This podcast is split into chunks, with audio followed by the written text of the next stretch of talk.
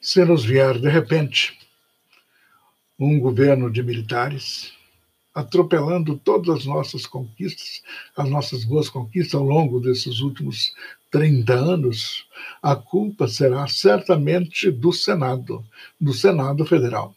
O Senado Federal é que tem a obrigação de botar freio nos ministros do Supremo Tribunal, porque lá a arrogância atropela todos os bons senso, a, a hipnose do poder transforma eles em fantoches, com exceção de um ou outro em certos, num ou no outro julgamento. A verdade é esta: num ou no outro, num ou no outro é, julgamento, se tem um facho de luz em um ou outro juiz. Bem, até isso é bom, é bom que seja assim.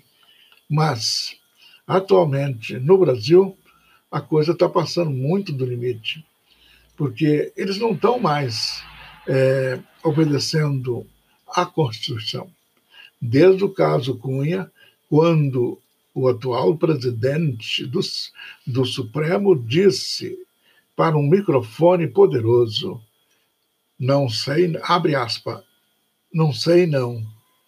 Nós, hoje aqui, rasgamos a Constituição. Veja que essa declaração é muito perigosa, é muito reveladora.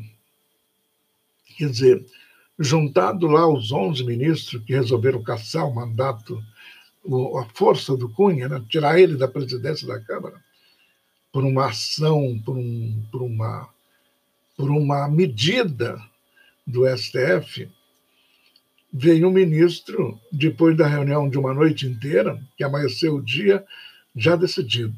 O Cunha está fora. É, veio no microfone e disse, abre aspas, mais uma vez, não sei não, nós hoje aqui rasgamos a Constituição. Então, imagina o que aconteceu durante a reunião, o tipo de conversa, Quantos, quanto se bateu na mesa para não fazer, para não tomar uma decisão que seria completamente alheia à Constituição. Ora, a ponto de um ministro, depois de feito, depois do fato, pegar um poderoso microfone, foi um microfone desse que fala para o Brasil inteiro, e fala até para o resto do mundo. Abre aspas novamente. Não sei não. Nós hoje aqui rasgamos a Constituição. E desde então, eles têm rasgado a Constituição, dia após dia, mês após mês, desfazendo atos que eles mesmos já tinham decidido, é, desfazendo é, é, regras que eles mesmos já tinham estabelecido, como o caso da prisão em segunda instância, por exemplo, para beneficiar um único homem, soltou-se dezenas, centenas de criminosos.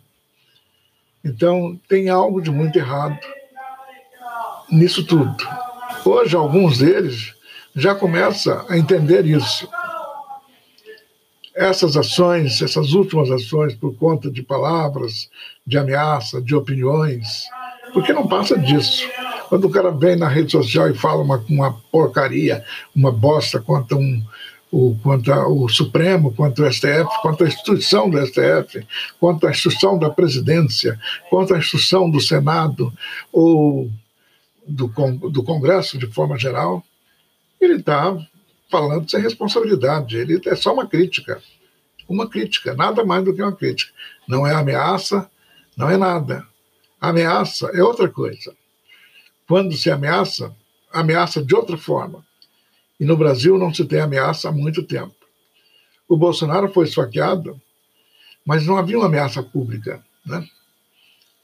Mas é claro que se tivesse ameaça, não teria acontecido. O perigo da ameaça é quando ela é relatada, quando ela é, ela é vista somente em oráculos perversos, malignos, né? que abre as cartas, abre o jogo, olha-se na, na, na, na, janela do tempo futuro e diz: olha, pode acontecer isso. E certamente, com certeza, quando tentaram, quando tentaram matar a Bolsonaro, foi alguém que frequentava oráculos malignos. E alguém deve ter dito para eles: não tem jeito, ele vai se eleger. E aí tentaram matá-lo. Mas no caso do, do, do, do, Supremo, não é nada disso. No caso Supremo, é prepotência mesmo, é arrogância, falta de realismo que subiu na cabeça dos membros. Mas ainda tem cura. Vamos ver.